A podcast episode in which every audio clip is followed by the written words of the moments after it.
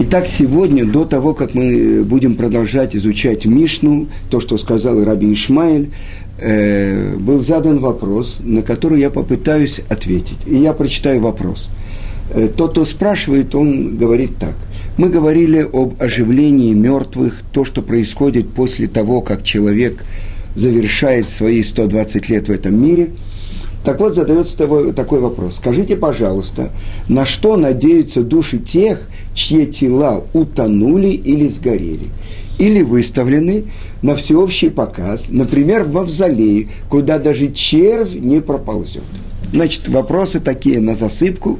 Значит, утонули или сгорели. На самом деле, э, что мы знаем? После того, как э, душа оставляет тело, по еврейскому закону есть особенная вещь, то, что нужно особенный почет дать умершему, и поэтому э, у нас в Иерусалиме не оставляют даже на ночь обычно, а хоронят в тот же день, э, для того, чтобы тело попало в землю.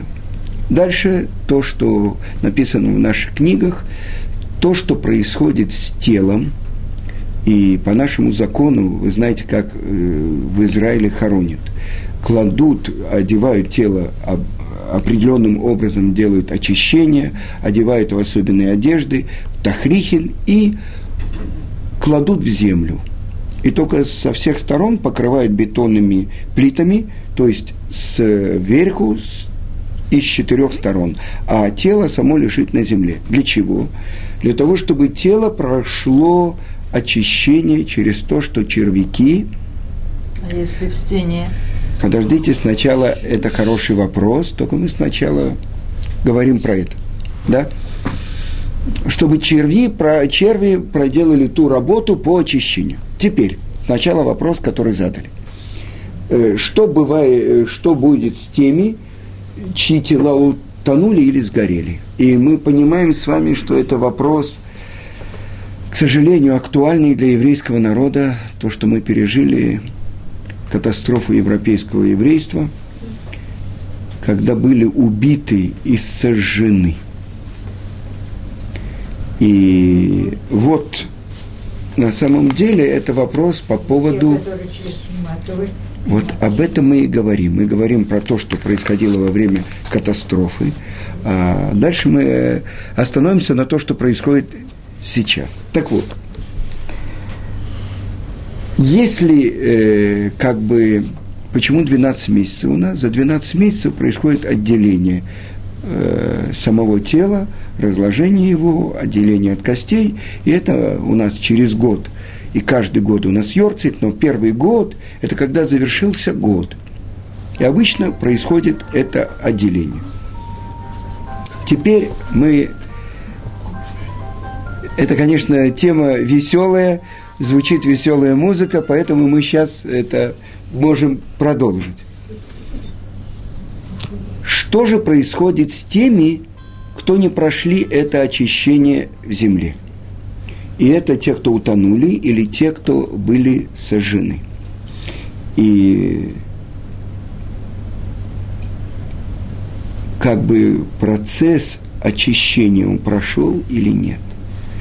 Больше того, давайте приведем несколько мест из Талмуда, которые объясняют.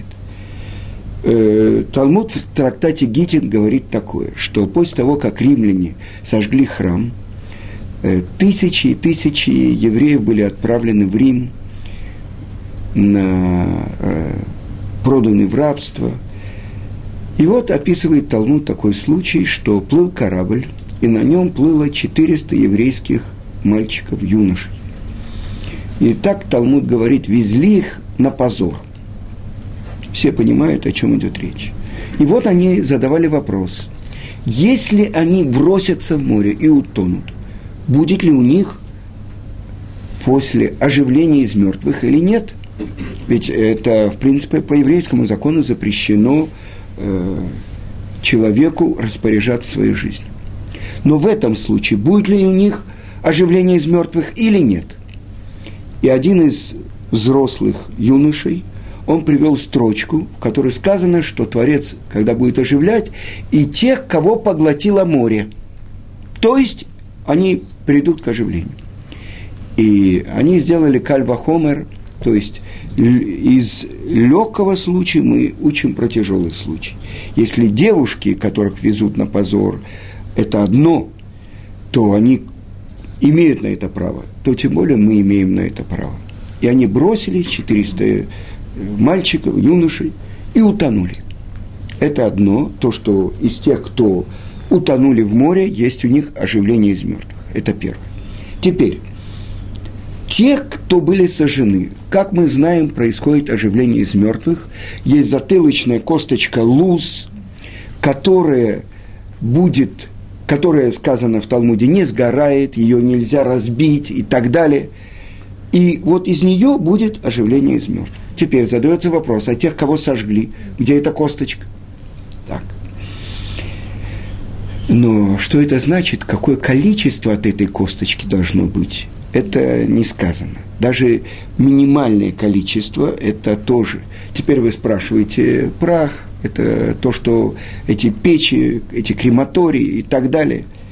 И вот на этот вопрос отвечает Равсадия Гаон. Вы знаете, что э, были периоды, как делятся периоды наших мудрецов.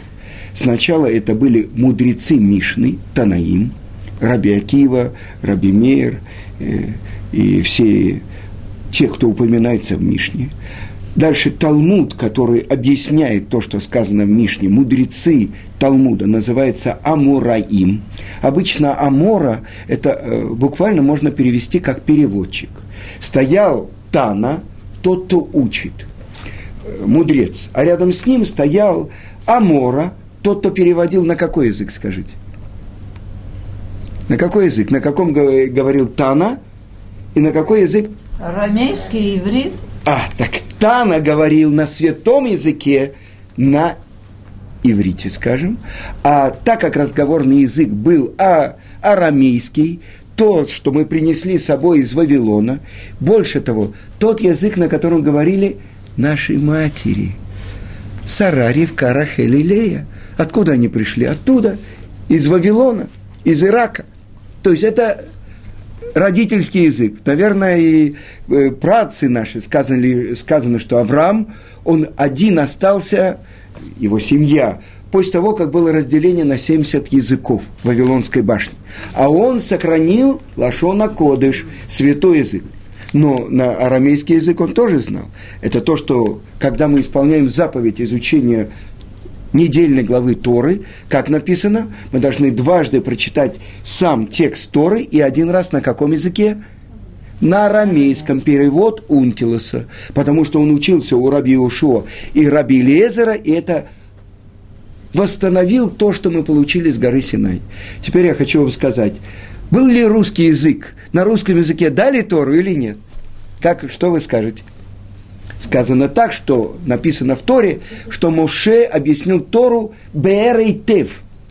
Хорошо объяснил, на 70 языках. Так, несомненно, если сейчас мы уже должны говорить Тору на русском языке, без того, что мы ее получили, мы не могли бы ничего. Когда я в первый раз ехал в Москву много-много лет тому назад, чтобы преподавать Талмуд на русском языке, я думал, как это возможно? Это же невозможно. Думаешь ты, даже когда учишь Талмуд только на иврите, как это вообще перевести, ну, как бы на деревянный язык? Можно ли э, э, счетчиком, который э, проверяет радиацию, я не знаю, измерить сантиметры? Ну, наверное, тоже можно длину измерить, но это так вот, как это на русском языке объяснить Талмуд? Я думал, что это невозможно. Книги же есть на русском языке. Да как, как их переводят? Так вот это, вы понимаете, что это непростая вещь. Потому что когда, почему я сейчас употребляю все время оживление из мертвых, а не воскресение из мертвых. Вы знаете, что было воскресенье, а не в понедельник. То, что сказки народов мира рассказывают. Вы понимаете? Поэтому весь русский язык, особенно на святую тему, которая говорит, он говорит на христианском языке, так или нет? Поэтому мы должны приспосабливаться, чтобы перевести это на современный русский язык, хотя это, конечно, очень трудно.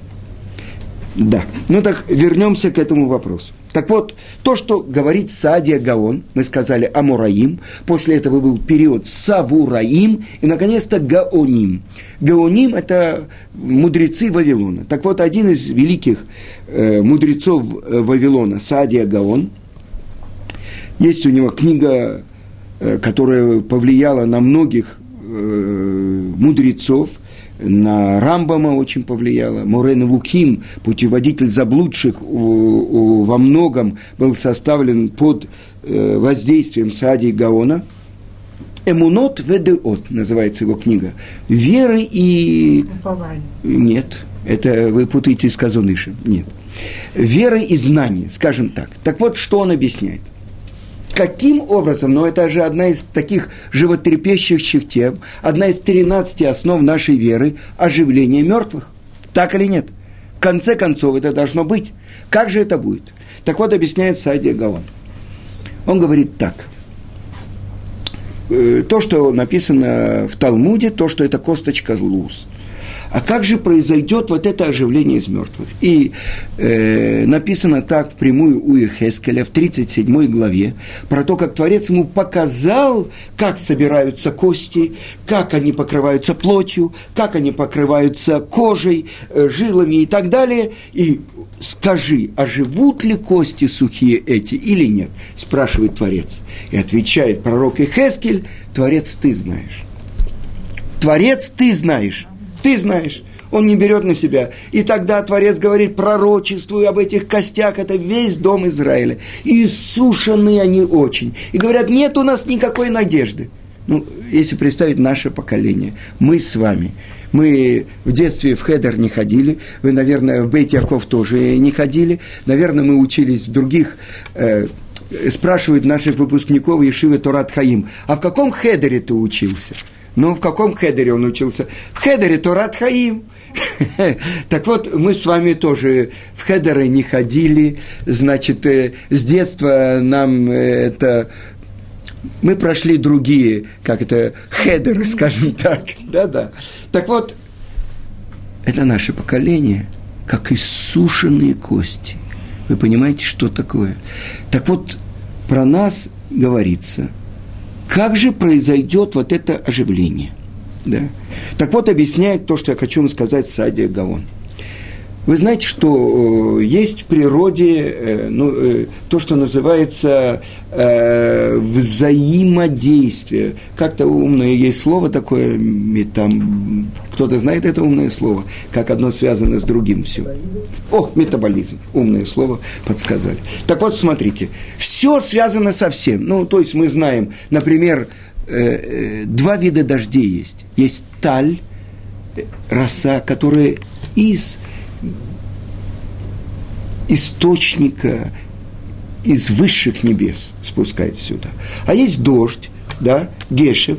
Что это такое? Испаряется то, что вода, она поднимается. Это тучи, тучи. Э, да.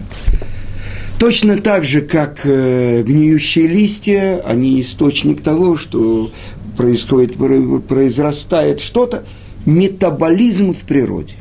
Так вот он говорит, что то тело, которое прошло разложение и так далее, и так далее. Уже сколько раз это то, что принц Гамлет, который берет э, череп Йорика и говорит, сколько ты смеялся, ты, кем ты был, а сейчас ты затычка, я не знаю, где-то. Да, это, вот это метаболизм в природе. Объясняет Садия Гаон. Как произойдет оживление из мертвых, что все эти элементы, которые составляли это, то тело, прошло сто лет, тысячу лет, две тысячи лет и так далее, они собираются и строятся заново это тело. Обновленная душа, это говорит Рамхаль, Раби Муше Хайм Люцата, которого вы учите, которое прошло душа, которое прошло очищение там, в духовном мире, оно возвращается – в тело и оживляет его.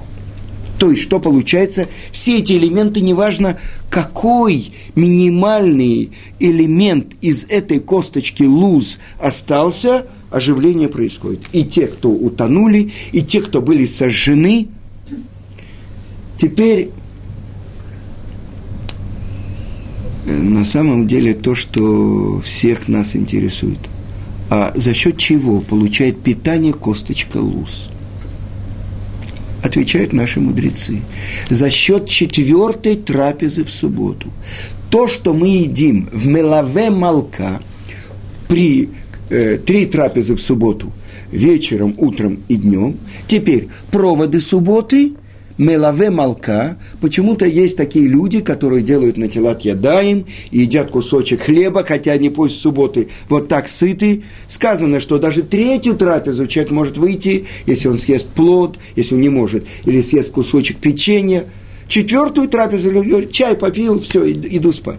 А есть те, которые делают на телат ядай. Почему? Они знают, что это дает питание чему? Косточке луз. Если я вам открываю тайны, так теперь ради этого стоило прийти. Поэтому люди умные что делают? Они в третью трапезу чуть меньше едят, а во вторую чуть меньше, что можно было есть с удовольствием третью. В третью чуть меньше, что в четвертую. Но не обязательно сразу. Есть те, которые делают на тела, э, как делают? Э, делают на бокал вина Авдалу, и тут же идут, делают на телат ядаем, едят кусочек хлеба. Есть такие. Но мы можем и не так. Мы можем прождать это время, пройти. И сказано, что после выхода субботы очень хорошо попить что-то горячее и так далее. А дальше через какое-то время, я не знаю, заняться всеми делами. И все-таки, э, если мы хотим вот эту нашу косточку луз подкрепить, то важно даже маленький кусочек, но кизайт хлеба съесть и тогда. Теперь спрашивается вопрос, а те, кто хоронит сейчас, наша реальность. Я видел, что есть во многих странах такое как бы наказание тем, кто повелевает, чтобы их после смерти сожгли. Сказано, что о таких людях вообще не говорят кадыш. И так далее, и так далее – о ком это говорится?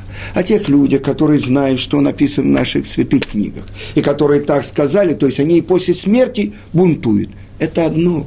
А мы, эти несчастные русские евреи, которые, о, которые ничего не знали, и которые... Э, и вот, э, тем более их родственники ничего не знают, и вот они сжигают.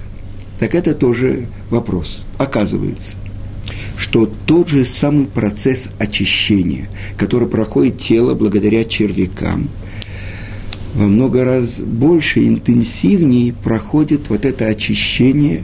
Мы никому не советуем. Кто-то спросит, это нарушение еврейского закона, если кто-то сжигает. Надо сделать все. Заплатить деньги, я не знаю, продать э, последние ботинки, чтобы похоронить, как полагается, в земле и так далее. Но если такое произошло, это то, что тоже есть один мидраж, который говорит, сказано так в Талмуде, что душа испытывает все страдания от каждого укуса червяка, который в могиле. Теперь задали вопрос, сегодня я посмотрел, э, это задали вопрос ученику и великому мудрецу, ученику э, э, Рамбана, Раби Муше бен Нахмана, Рашбу.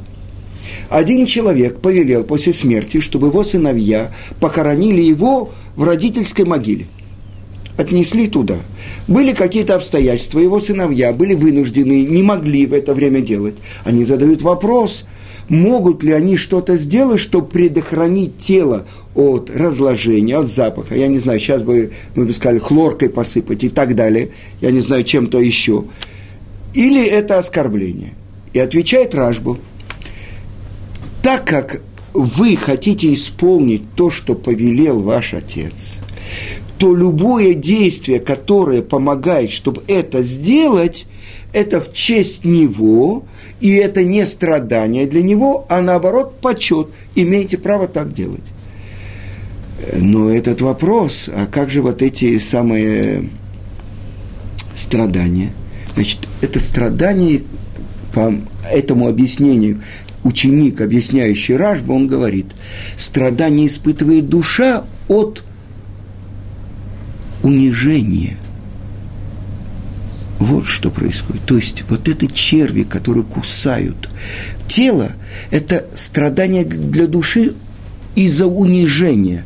Я сейчас объясню почему. Потому что сказано, что наши працы, которые похоронены в Хевроне, и большие еврейские праведники, никакой червь не приблизится, я не знаю, на пушечный выстрел к этой святости, потому что его обожжет от этой святости.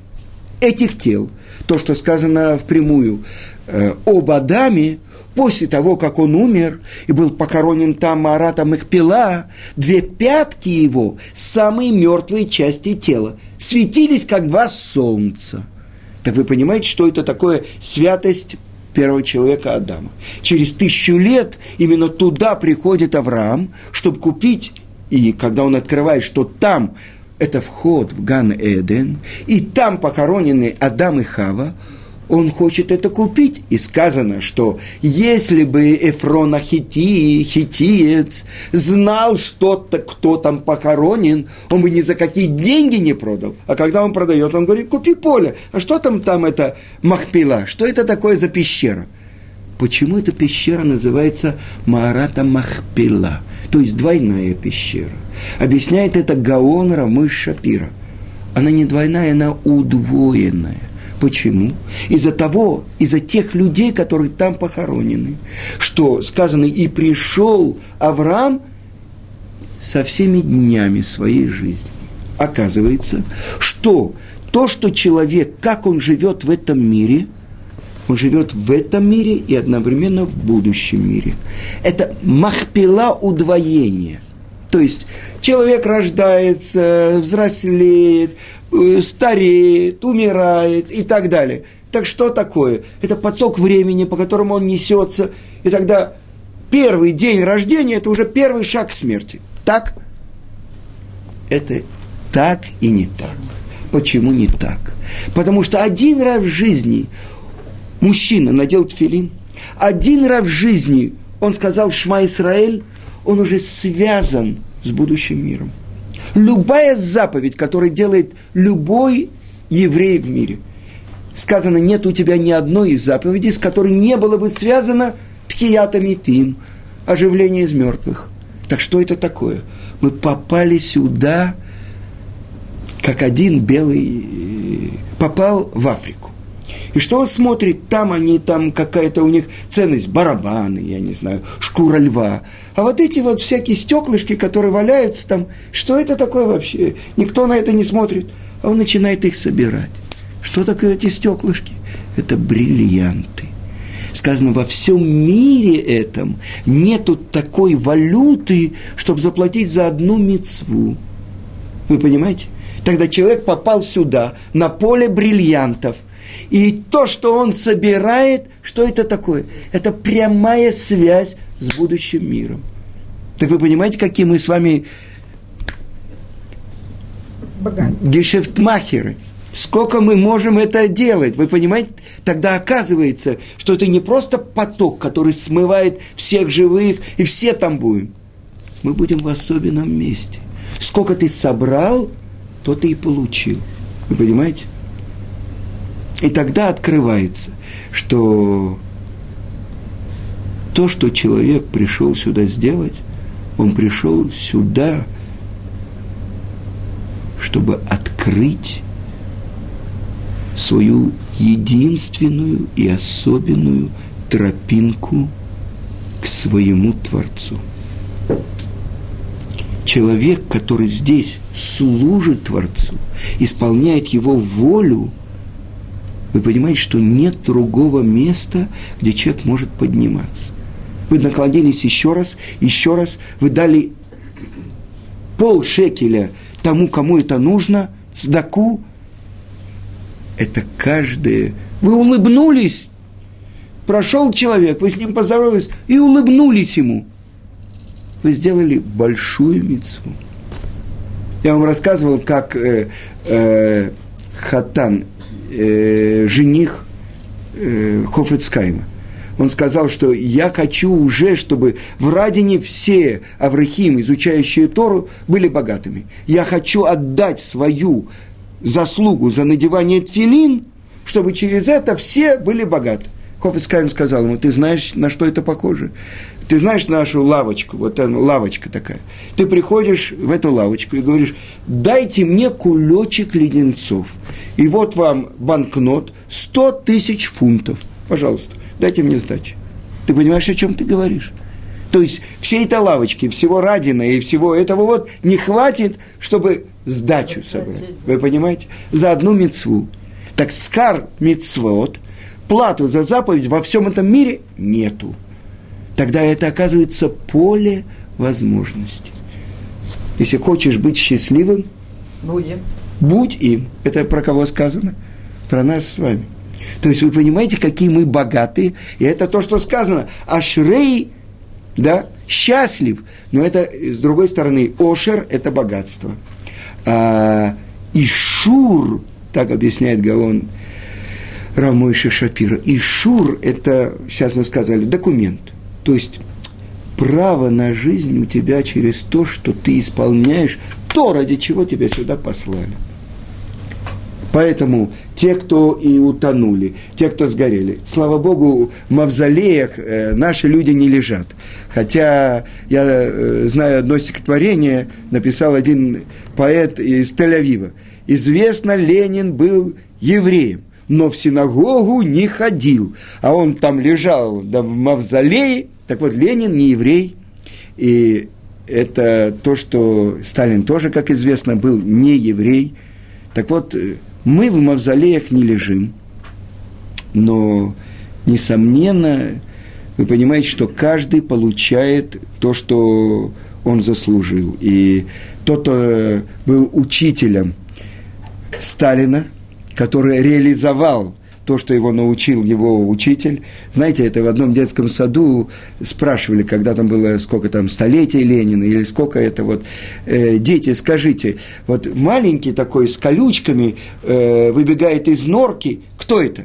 Ленин, Ленин. Один мальчик хотел э, прийти домой и сделать у себя красный уголок. Да, он говорит, ну так это, повесим портрет Ленина и так далее. Так, в общем, нам ни портретов не надо, про мавзолей это не про нас сказано, червь не проползет, я не знаю, может, как раз мавзолей уже червям делать нечего. В общем, э, то, что мы должны знать, пока еще стучится вот это самое внутри – пока открываются утром наши глаза, мы можем быть миллионерами. И все миллионеры, у которых есть много-много-много купюр, никак не могут сравниться с нашим богатством. А в чем наше богатство? Это сказано мицвод и тара. Да. Ну, я не знаю, я так этому. Вот да. сгоревший, утонувший. А мне вот на днях да которые аборт сделали еврейки. Так, это еще один вопрос, это совершенно особенный вопрос про то, что если еврейская женщина убила своего ребенка внутри. Что с ребенком? Что, что, э, что? Объясняю. То есть на все вопросы, конечно, отвечает Цвип Атлас. Я вам хочу сказать, что тот, кто рождается и прожил один день, и умер. Он исполнил свое назначение или нет? Да. Ну, как вы думаете? Да. А? Исполнил. Почему? Это то, что говорили, то, что Мирьям сказала своему отцу Амраму э, в Египте. Твое постановление хуже, чем постановление фараона. Он сказал только про мальчиков, а ты про мальчиков и девочек. Если даже рождается еврей, да, и даже прожил одно мгновение, уже Теперь вы спрашиваете, а ребенок э, в каком-то возрасте зародыш, которого не дали даже родиться. А что с ним? На самом деле, вы понимаете, что ничего здесь не происходит без того, что есть то есть, прежде всего, это запрет полной истории, uh-huh. и после какого-то в, е, говорят, что это до 40 дней или после 40 дней. На самом деле, полный запрет истории. Так, теперь, но даже этот зародыш, если уже была соединена с ним душа, то свое задание на это воплощение он исполнил. Дальше то, что, какие наказания, что ждет э, того, кто сделал это, это отдельный разговор. Вы понимаете меня? Вот ребенок. Ребенок, он исполнил свое назначение. Сказано, последнее, что я скажу, сказано в Талмуде. Миша Тарак Байров Шаббат, Юхаль Шаббат. Тот, кто приложил усилия накануне субботы, э, тот, кто приготовил, он будет есть в субботу. И сказано в Талмуде, и неважно, мало он прикладывал усилий или много, сколько дано каждому. Один приложил, один ребенок родился и прожил 4 месяца. Он исполнил свое назначение так же, как и тот, кто пришел на 120 лет. Так что, ну, это темы, конечно, которые выше нашего понимания. Мы говорим только на кусоч, на, говорят на кончике вилки, чтобы просто ответить на тот вопрос. Если чуть-чуть мы выяснили что-то, то это тоже не для понимания, а только для того, чтобы понять, что мы не понимаем. Все.